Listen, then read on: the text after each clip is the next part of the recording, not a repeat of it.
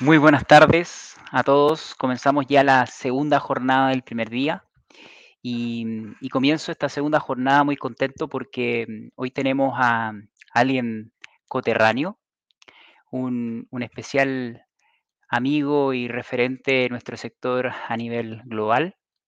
Así que dejo a ustedes, a todos aquí frente y doy la bienvenida al señor Cristian Gutiérrez.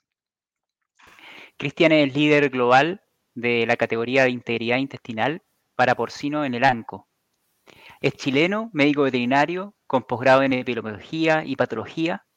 Su foco en la industria de producción animal le ha permitido construir equipos en Sudamérica, en Europa, Asia y Norteamérica.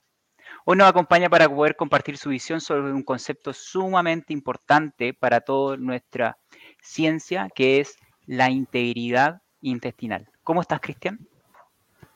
Buenas tardes, Reinaldo. Un placer estar con usted y con la audiencia del 333 Experience Latinoamérica.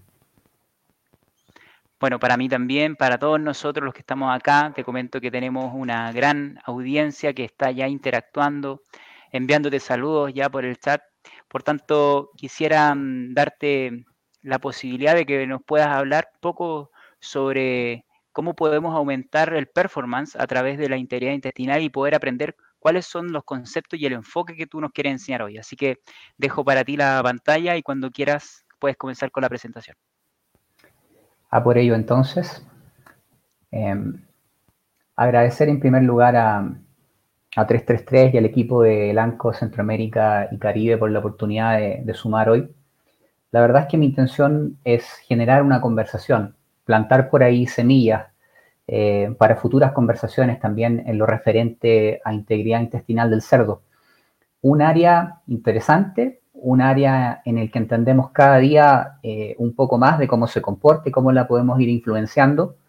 Y por supuesto que como todo buen descubrimiento científico, lo que nosotros estamos intentando eh, hacer como el ANCO y como industria porcina es ser capaces de modular esta integridad intestinal en pos del crecimiento de los animales, en pos del bienestar de los animales y al final del día cumplir con este objetivo que tenemos en común todos los que estamos en esta jornada, que es alimentar al mundo con, proteína de calidad y con proteína a un costo también asequible. Hay cuatro pilares estratégicos en los que yo basé esta presentación. Vamos a hablar en lenguaje simple, eh, vamos a llevar por ahí la ciencia y la inmunología a, la granja, al, al corral, y vamos a hablar desde el concepto de la integridad intestinal, a qué nos referimos cuando hablamos de integridad intestinal. Vamos a navegar posteriormente por los factores que la influencian, los factores que, son capaces de echarla por debajo, de, generar los problemas en la granja. Y, vamos a caer consecuentemente en las herramientas que tenemos disponibles para mantener esos influenciadores en check. Y, finalmente, Reinaldo y Natalia, cuando me invitaron a esta charla, me hablaron de si pudiésemos hablar de integridad intestinal en los próximos tres años, eh, ¿cuáles serían las tendencias a, compartir con, el equipo de 333 y con ustedes hoy? Vamos a por ello entonces eh, y hablemos un poco de integridad intestinal como concepto. ¿De qué hablamos cuando hablamos de, integridad intestinal? Y hablamos de tres cosas. Eh, en primer lugar, del engranaje de las funciones, ¿ya? Y entendamos que el intestino en primer lugar, tiene la tarea de absorber los nutrientes de la dieta. La dieta sigue siendo hoy el 70 al 80% del costo de producción, dependiendo de dónde ustedes estén en el mundo. Por lo tanto, que es clave eh, que ese intestino esté funcionando y esté haciendo un buen uso de esa inversión.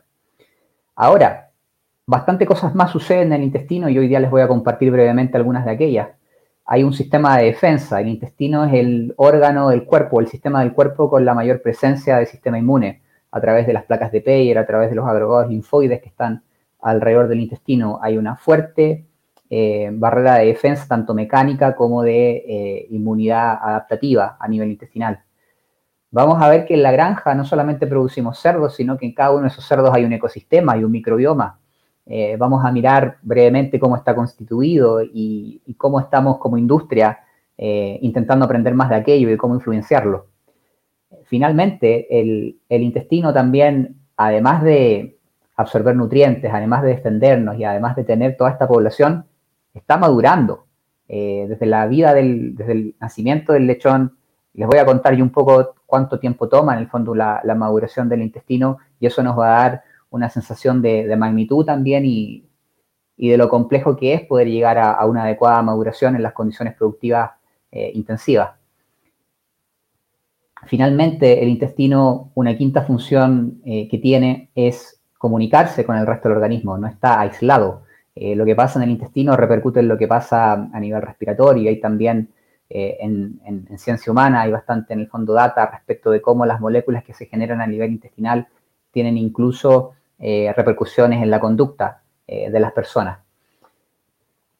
Una segunda, un segundo elemento de este integridad intestinal, de este concepto de integridad intestinal, además de la función está la parte de la estabilidad estructural. Y por supuesto que estas dos no, son independientes, sino que hay una interdependencia. Cuando hablamos de estabilidad estructural, es clave para que pueda haber una correcta función. Y lo que yo les muestro acá a la derecha es básicamente la estructura de un intestino desde un lumen por donde pasan los alimentos, las capas de mucus, externa y interna que están todo el tiempo interactuando con ese mucus que trae dieta, pero que también trae muchas veces agentes patógenos, y cómo finalmente todo esto se absorbe a nivel de, las vellosidades intestinales y pasa posteriormente al organismo eh, para generar energía y crecimiento. Integridad intestinal al final del día, eh, queridos amigos, tiene que ver con bienestar y performance. Lo que nosotros vamos a conversar hoy día tiene que ver con cómo somos capaces de mantener una estabilidad estructural, y un óptimo engranaje entre las funciones del intestino de cara a que esos animales eh, crezcan ojalá sin presencia de enfermedad, puedan hacer correcto uso de todas las inversiones que ustedes están haciendo en dieta, en infraestructura y en genética, y por ende alcanzar la máxima performance en la granja. Permítanme ahora llevarlos a, dos temas de, de, estas funciones para ir yendo un poco más a detalle de lo que sabemos y lo que hemos ido aprendiendo. Por ahí lo que sabemos o, con lo que se nos formó a, quienes tenemos formación sanitarista es que la respuesta inmune es innata y es adaptativa y que la adaptativa en el fondo toma tiempo en montarse. Sabemos, por ejemplo, que cualquier sea la enfermedad que nosotros tengamos a, nivel intestinal, desde que aparece el agente patógeno hasta que se monta una respuesta inmune, van a pasar eh, por lo menos 7 a 14 días para una respuesta completa. Hay una serie de moléculas que se liberan inicialmente que son las distintas curvas que ustedes ven acá con diferentes colores, una vez que se liberan todas las, moléculas proinflamatorias y las citoquinas para despertar al componente celular, recién entonces tenemos una respuesta eh, memoria, una respuesta inmune de memoria que va a ser capaz de proteger un animal eh, a lo largo del tiempo. Ahora, todo esto es, yo diría, conocimiento tradicional y común. Permítanme ir un poco más allá y compartir que si bien esto toma tiempo, esto, el día cero no es necesariamente el día del nacimiento del lechón. Debe ocurrir un proceso adecuado de maduración en los animales y vemos aquí, por ejemplo, que desde un animal recién nacido hasta un animal de 5, incluso 7 semanas, eh, recién tenemos un intestino maduro eh, a nivel inmunológico. Por lo tanto, para que esto pueda ocurrir de buena manera, eh, va a ser importante en el fondo que nosotros ya tengamos maduración a nivel intestinal. Cuanto antes ocurra un agente patógeno en la vida del animal, por lo general mayor es la problemática y mayores son las pérdidas.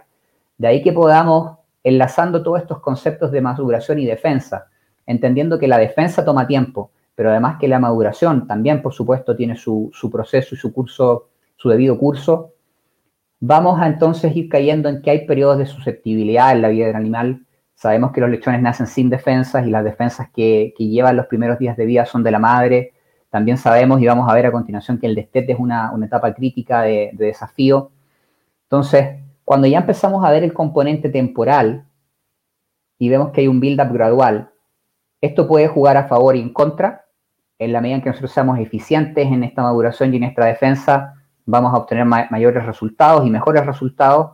Y, mi misión hoy día es simplemente poder, al final de esta charla, haberles comentado respecto de algunas herramientas de intervención que tenemos disponibles en la industria para lograr una óptima maduración y defensa. Les comprometí también que íbamos a ver que en la granja hay más que cerdos y hablábamos del microbioma. y esta es un área donde venimos avanzando paso fuerte en los últimos 3 a 5 años como industria.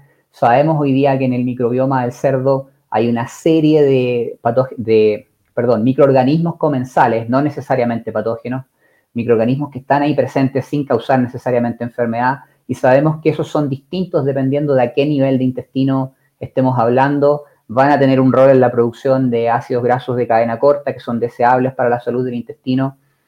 Sabemos que hay distintas poblaciones en distintas zonas y también acá a la derecha lo que yo les muestro es que son también diferentes a distintas edades. Entonces hay una maduración, hay una evolución en este microbioma a lo largo eh, de la vida del animal. ¿Por qué es importante esto para nosotros en el contexto de la integridad intestinal? Porque este microbioma responde a estímulos. Así como es impactado por enfermedad, puede ser también beneficiado con el uso de probióticos, con el uso de prebióticos, con enzimas, con condiciones que permitan la proliferación de la flora saludable en vez de la flora patógena. Permítame avanzar entonces al concepto de performance y bienestar. ¿Por qué es importante entender la integridad intestinal al final del día nosotros tenemos cerdos en la granja para que crezcan, para que lleguen a mercado en el menor tiempo posible y de la mejor forma posible. Y todas las kilocalorías que nosotros estamos incorporando en la dieta van o a crecimiento y, y pathways metabólicos o van al montaje de respuestas inmunes. Yo les comentaba que el intestino tiene la más amplia gama de células inmunes y que es el órgano inmune más grande del cuerpo. Por lo tanto, cualquier reacción exacerbada de ese intestino va a implicar un, gasto de energía que en vez de estar yendo al crecimiento, va a estar yendo al montaje de una eh, respuesta inmune, que no, que, no, que no solamente tiene que ver con responder a agentes patógenos o a enfermedades. Muchas veces en la misma dieta hay factores antinutricionales o factores que generan inflamación y por lo tanto hay siempre ahí un potencial riesgo de pérdida Em, si no tenemos un entendimiento adecuado de qué es lo que nuestro animal está consumiendo y de cómo podemos nosotros controlar esos distintos factores antinutricionales. Si la energía entonces va a defensa de enfermedad, perdemos eficiencia en el ciclo productivo. ¿Cuánta eficiencia? La literatura y la información que manejamos a nivel del ANCO nos habla de alrededor de un 3% de eficiencia se pudiese perder simplemente por el hecho de tener una respuesta inmune eh, a, dieta. Em, el upside, de lo contrario, el upside de, estar dirigiendo la mayoría de los nutrientes hacia el crecimiento y solamente lo necesario para la respuesta a enfermedad tiene que ver con bienestar, que al final del día también es parte de lo que nosotros hacemos en la granja y es parte de nuestro deber como sanitaristas. Habiendo hecho este paint of coat con lo que tiene que ver con integridad intestinal, permítanme ahora avanzar hacia los influenciadores o los disruptores y los vamos a mirar en tres grandes buckets. Vamos a hablar de manejo, vamos a hablar de salud y vamos a hablar de dieta. Eh, en manejo, por supuesto que, la integridad intestinal tiene que ver con la dieta, tiene que ver con la calidad de las materias primas, tiene que ver con la digestibilidad de las materias primas, tiene que ver con la interacción de esa dieta eh, con la mucosa y el sistema inmune que ya caracterizamos previamente y estos dos, por supuesto, conversan todo el tiempo con la microbiota y se genera, se genera aquí un círculo virtuoso, pero también se pudiese generar eventualmente un círculo vicioso si las cosas quedan fuera de control. Por supuesto que esto no, sucede aisladamente, esto tiene que ver con el ambiente de la granja, tiene que ver con las prácticas de manejo. Y, lo que yo acá les comparto a, la derecha o a la izquierda de su pantalla tiene que ver con los distintos patógenos a nivel salud ahora que pudiesen generar problemas en la granja. Tenemos una amplia variedad de, bacterias de E. coli con distintos eh, factores de virulencia que pudiesen estar afectando desde la maternidad hasta ya una recría con ocho semanas de edad, rotavirus, salmonera, clostridio, todos agentes eh, probablemente familiares para la mayoría de nosotros, la ausonia, que ya puede estar desde una eh, recría temprana hasta una engorda, coccidiosis, que sigue siendo prevalente y sigue siendo una práctica estándar de la industria controlar eh, coxía en edades tempranas del animal. Y, destaco acá en rojo el concepto de diarrea postdestete, eso es lo que este acrónimo significa, post-weaning diarrhea, y vamos a conversar ese ejemplo desde el punto de vista de la salud. Enlazando entonces lo que vimos en el capítulo anterior con lo que estamos viendo acá, la dieta, el control del sistema inmune y la microbiota condicionan el resultado. Eh, En los últimos años se viene trabajando mucho en la parte genética, animales resistentes a enfermedades, hay, ciencia con PIRS, pero también hay grupos de investigación trabajando en la parte intestinal.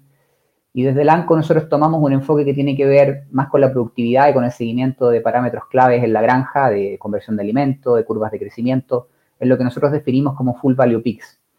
Eh, quisiera ser muy transparente en que esta es una disciplina en desarrollo cuando hablamos de integridad intestinal hay una serie de cosas que nosotros aún estamos descubriendo a nivel de diagnóstico y a nivel también de cómo monitorear esta microbiota y, cuáles serían los equivalentes a, lo que en algún momento fue la ELISA y la monoglobulina G, que fue una nueva área de descubrimiento para nosotros en diagnóstico. Hoy día estamos haciendo un, camino similar con la microbiota, entendiendo cómo se comporta, qué la influencia y cuáles pudiesen ser los biomarcadores que definen una, una microbiota saludable versus una microbiota eh, en problemas. Me voy con un ejemplo de manejo. Eh, el destete ya sin enfermedad. El destete por sí solo, por el hecho de ser un cambio muchas veces de instalación, un cambio en la jerarquía de los animales, un cambio en el tipo de dieta, es un proceso sumamente abrasivo, sumamente desafiante sobre los animales.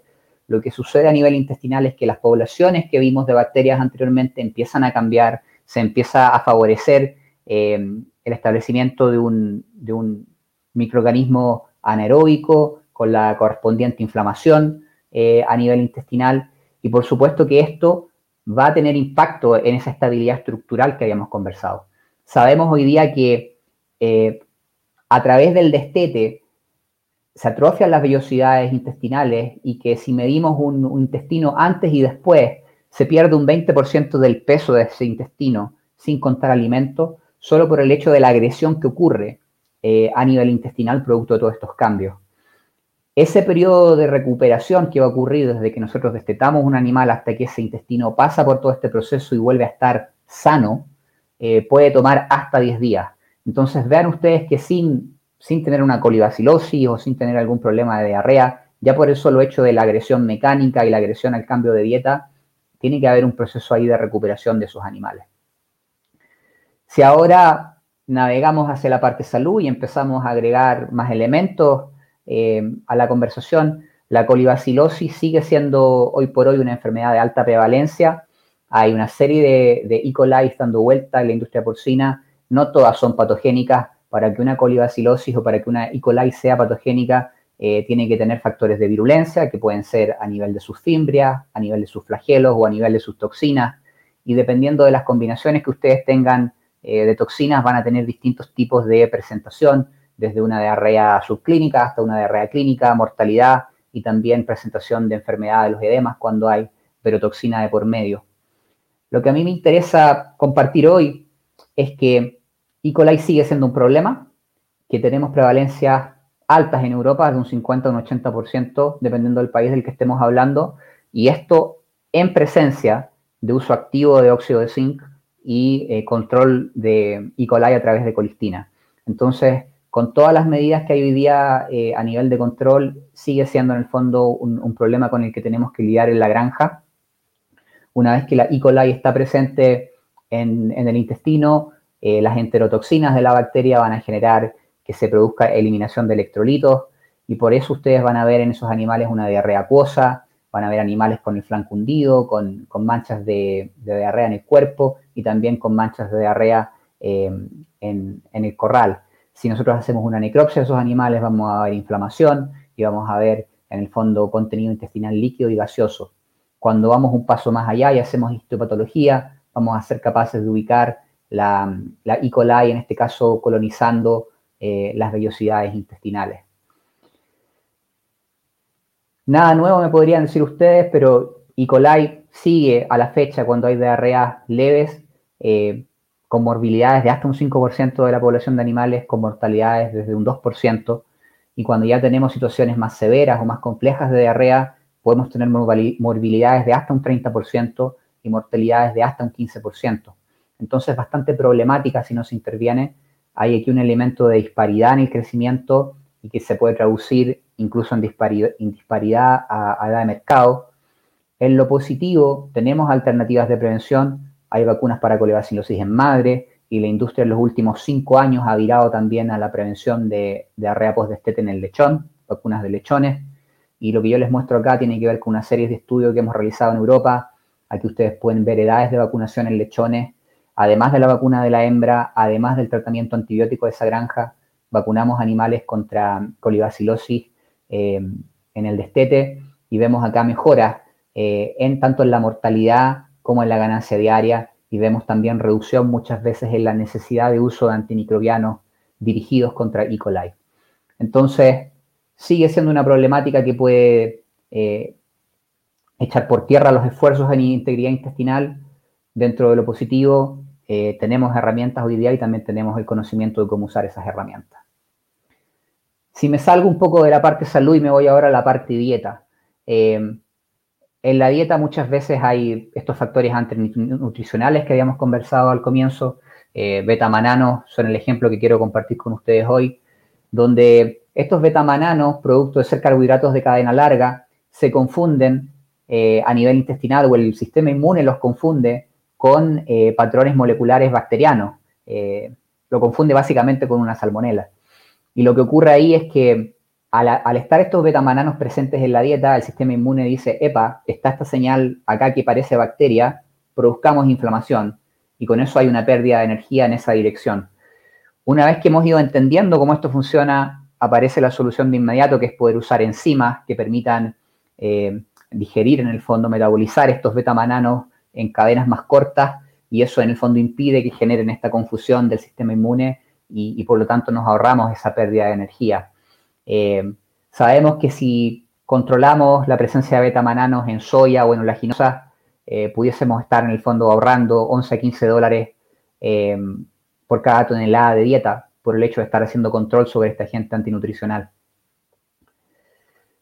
Con eso entonces, y vamos en el fondo rápido para poder tener tiempo de conversar al final, hemos visto cómo se comporta la integridad intestinal, cuáles son algunos elementos de manejo, como el destete, de salud, colibacilosis eh, y de dieta, como los betamananos, que pudiesen estar teniendo un rol eh, en esta integridad. Veamos ahora como, como practitioners, como consultores, como gente de granja, cuáles son las herramientas que tenemos disponibles y vamos a mirar eh, a, un par de niveles. Vamos a hablar primero de los pilares estratégicos y lo que buscamos acá nosotros es condicionar hacia la maduración. Queremos en el fondo facilitar ese proceso de maduración del sistema digestivo que toma hasta siete semanas. Queremos prevenir enfermedad toda vez que sea posible a través de vacunación, a través de elementos nutricionales y queremos cuando hay un brote de enfermedad tratar en el, momento preciso, a la dosis precisa y con el antimicrobiano preciso. El toolkit, eh, hay una serie de herramientas desde el óxido de zinc que hoy día se puede usar médicamente en Latinoamérica, que en Europa desde junio del 2022 ya no se va a poder usar médicamente, se va a poder usar solamente a nivel nutricional y la diferencia que hay entre ambos es cuando hacemos un uso médico del óxido de zinc, estamos hablando de dosis de 1000 a 2000 partes por millón, cuando estamos hablando de un uso nutricional, son dosis mucho más bajas, de 150 partes por millón. Entonces, el óxido de zinc para Europa va a dejar de ser una herramienta para el control de diarrea, para Latinoamérica lo sigue siendo.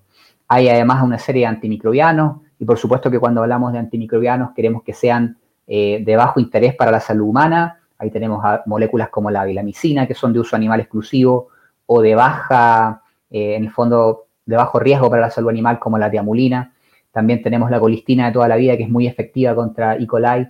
Pero hay más, hay pri, pro y postbióticos, eh, lactobacillus, bacterias en el fondo que pueden ir a ayudar esa flora comensal, hay ácidos orgánicos, está el tema de las vacunas que habíamos mencionado, las enzimas, y en púrpura y ojalá tengamos eh, en una futura oportunidad la oportunidad de conversar más a detalle cuáles son los biomarcadores que hay en el microbioma. Hoy día como el ANCO tenemos identificado entre, 11, entre 5 a 11 biomarcadores que son moléculas que nos permitirían dirimir cuándo un, microbioma es saludable, cuándo un microbioma en el fondo pudiese optimizarse. Eh, y por supuesto que el diagnóstico y la tecnología en la medida que avanza nos van llegando todavía más herramientas.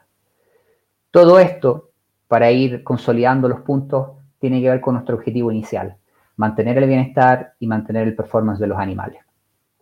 Como el ANCO Latinoamérica, eh, simplemente compartirles que nosotros trabajamos a distintos niveles, trabajamos a nivel de consultoría de las granjas, a nivel nutricional, tenemos también un amplio portfolio médico para poder asistir a las necesidades de la granja. Eh, tenemos 40 años de experiencia en control de coxilla a través de la adquisición de Bicox. tenemos una serie de antimicrobianos eh, dependiendo de los distintos problemas que tiene la granja y estamos también haciendo desarrollo de la parte nutricional.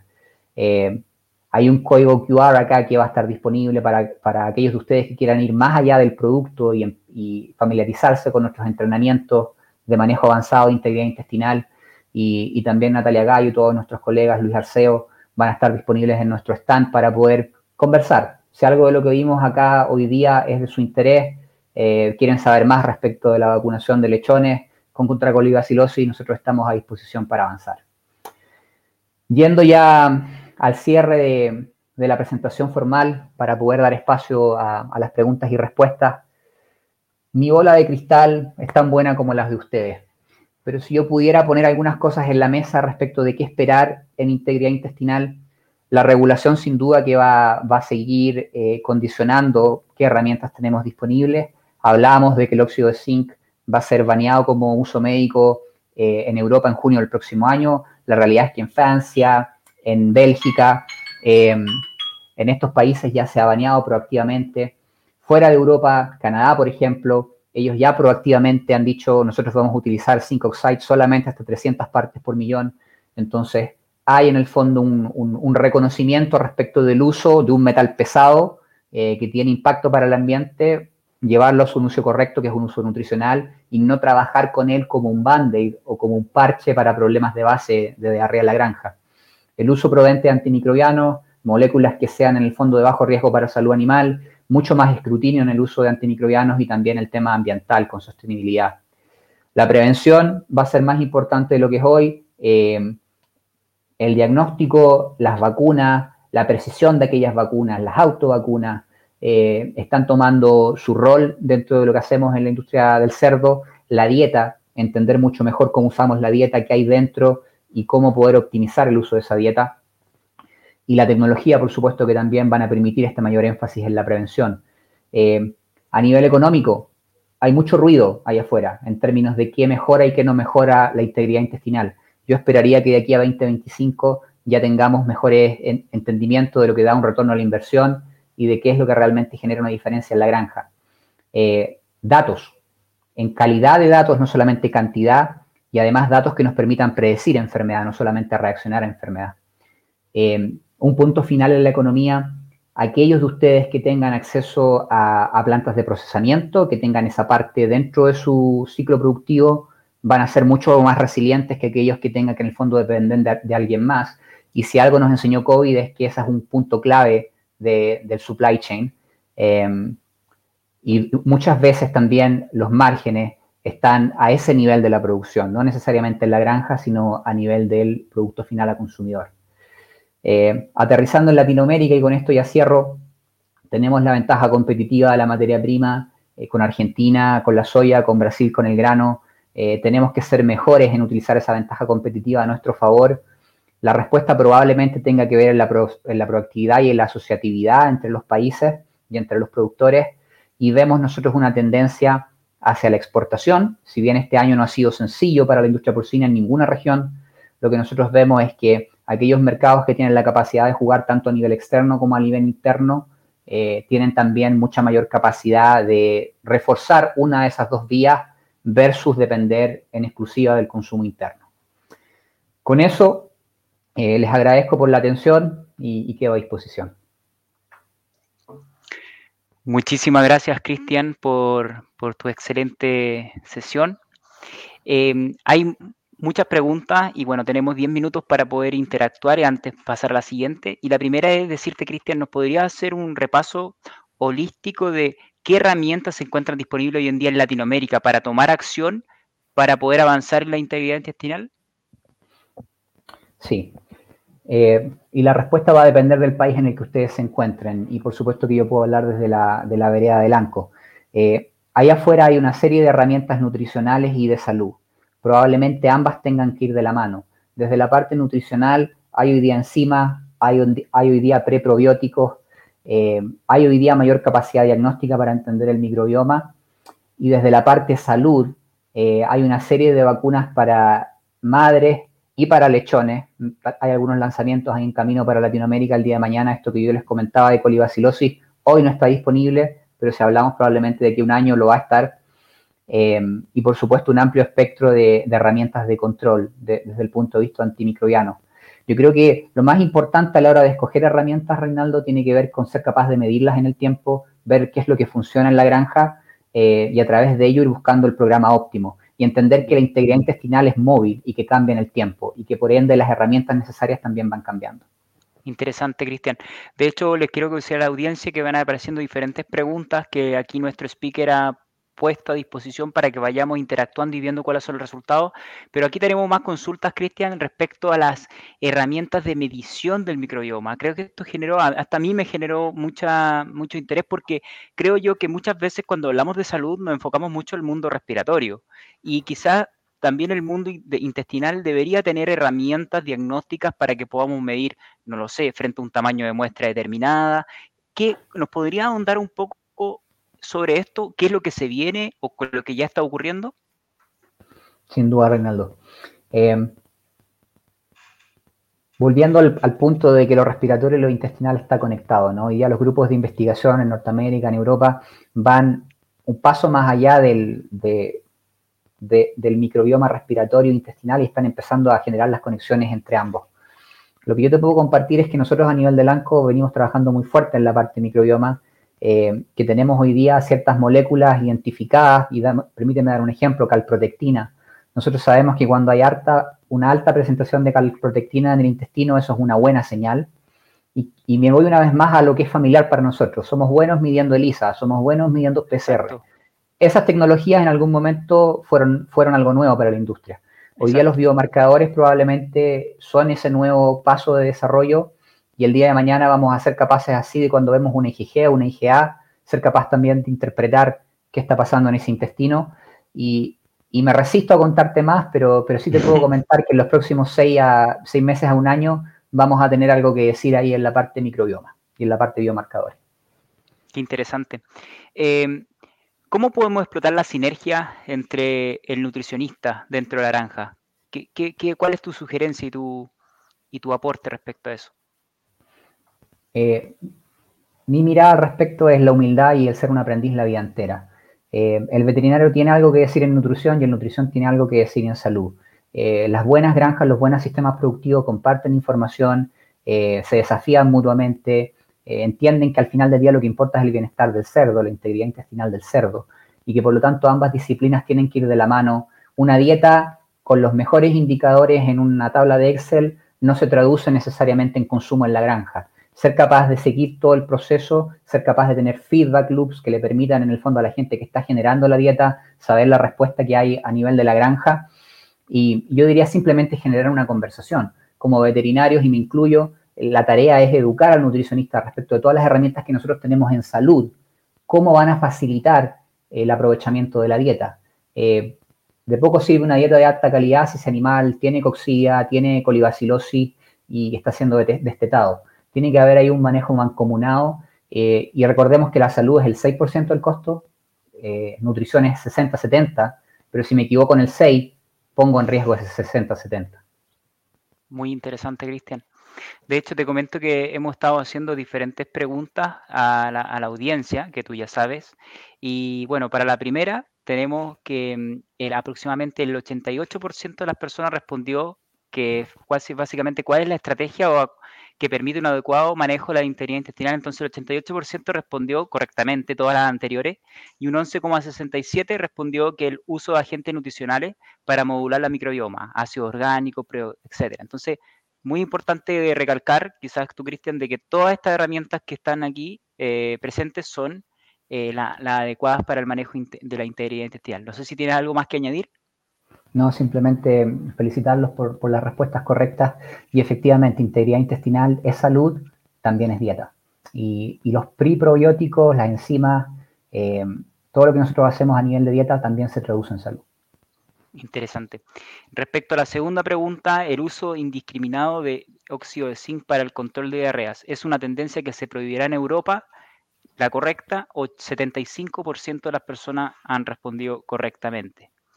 Y la última, colibacilosis, es una enfermedad que, eh, y la correcta era B y C, que es altamente prevalente y que requiere un diagnóstico de las cepas involucradas para el óptimo control. Un 77% de las personas correctas, bajo mm. una media de respuesta aproximadamente, Cristian, de 120 personas que quisieron participar en, esta, este pulse o, sondeo. ¿Vale? Cristian, seguimos con preguntas, nos quedan cinco minutos, así que los vamos a aprovechar mucho porque tenemos aquí enfrente y hay una que es sumamente importante respecto a es, ¿cuáles son las tendencias en lo que es vacunación para coli? ¿Qué, ¿Qué es lo que hay actualmente?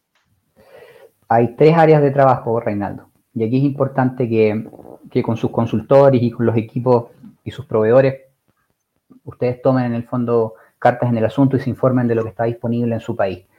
A nivel de prevención, y solamente vacunas que es lo que usted me consulta, eh, hay vacunación de la hembra con colibacilosis eh, en la gestación, eh, seis a tres semanas antes del parto, son por lo general dos dosis, y eso se combina muchas veces con clostridio. Hay además vacunación de los lechones, y esa es la nueva tendencia, y esa vacunación de los lechones puede ser ya sea contra diarrea postdestete, que, va específicamente contra eh, E. coli F, 4 y F18, contra esas dos fimbrias. Con eso yo voy a estar atacando la diarrea postdestete. Y además está todo el tema de la enfermedad de los edemas, que esas con muchas veces muerte súbita. Y hay, hay otro tipo de, otro tipo de E. coli con verotoxina. Y son otras herramientas, otras vacunas las que van en esa dirección. Em, hay vacunas orales, hay vacunas inyectables, hay vacunas en hembras, hay vacunas en lechón. Eh, yo siendo la verdad un convencido de que las vacunas ayudan, también creo que no hay vacuna que sea una bala de plata, que el proceso de vacunación tiene que ver con lo que pasa en la granja y, yo no quisiera dejar de lado eh, el antibiótico bien utilizado. El antibiótico bien utilizado sigue siendo una herramienta necesaria dentro de nuestro arsenal veterinario. Eh, por supuesto que en la medida en que yo vacuno voy a tener mucho menos riesgo de brote, voy a tener mucho menor riesgo de una problemática importante en la granja, pero cuando se presenta tenemos que ser capaces de responder con la molécula correcta. Muy interesante, Cristian. Eh, ya nos van quedando dos minutos y me encantaría que mm, dieras un mensaje a la audiencia respecto a quizás tendencias que quizás no las estemos viendo en este momento y que tú en tu labor actualmente global eh, en una compañía quizás la estás viendo en, otro, en otras regiones del mundo eh, y antes de, hacerte esa pregunta, te envían muchos saludos a algunos coterráneos como Rodrigo Martínez, Guillermo Dirini, que te están felicitando por la excelente presentación, muy clara y directa al grano. Así que, Cristian, dejo que tú finalices esta sesión. Muchas gracias, Reinaldo, por, por esos comentarios. Un placer sumar con, Guillermo, con Rodrigo y con el resto de los colegas de, Latinoamérica. Eh, tendencia. Eh, una vez más, yo creo que la parte regulatoria juega aquí un papel preponderante nosotros vemos que la salida del óxido de zinc en Europa está empujando a la gente a tomar alternativas. Hay gente que está hasta el último día utilizando óxido de zinc como la solución a todos los problemas y, ese enfoque no va a ser sustentable después de junio de 2022. Eh, para el resto de las regiones, yo diría ser proactivo, informarse de lo que está sucediendo eh, no solo en Europa, sino en Asia, en Norteamérica. Yo creo que somos muy buenos en seguir el modelo norteamericano eh, y quisiera yo expandir eso. En Asia y en Europa se hacen las cosas muy bien también. Si yo pudiera dejarles una sola cosa, Reinaldo, sería, hay que ver en la granja lo que funciona para la granja. Y, en este espectro de herramientas nutricionales y en este espectro de, herramientas de salud y de diagnóstico, eh, hay que ser capaz de medir lo que funciona para mi sistema productivo, hay que asesorarse por consultores de, excelente nivel que nos permitan eh, innovar, eh, ser, punta de línea muchas veces en, en nuevos conceptos eh, insisto, innovar con una vacuna de lechones eh, probablemente va a tener un costo de 60 centavos de dólar, un dólar, y voy a estar siendo capaz, si colibacilosis es un problema en la granja, eh, de salvaguardar el resto de mi inversión en nutrición. Entonces yo creo que volvemos a, lo simple, que es ver la salud como una inversión menor que la dieta, pero tan importante como la dieta, y, y ser también curioso en cómo conectamos la nutrición con la dieta y ser riguroso en cómo vamos midiendo cada herramienta que nosotros ponemos en la granja debe ser capaz de pagarse por sí misma y ese ser capaz de dejar eh, dinero en la mesa. Y, es ahí donde yo los invito una vez más a, trabajar con nuestro equipo de Lanco Regional para poder ir haciendo esas mediciones. Perfecto, Cristian. Bueno, te agradezco mucho el tiempo. Ahora le invito a toda la audiencia a que pasemos a la siguiente sesión. Agradecemos nuevamente a ti, Cristian, a Natalia por haberte invitado también y obviamente a nuestro patrocinador de esta sesión, a Elanco, por habernos permitido entender aún más lo que es la integridad intestinal. Que te vaya muy bien y hasta pronto. Hasta pronto.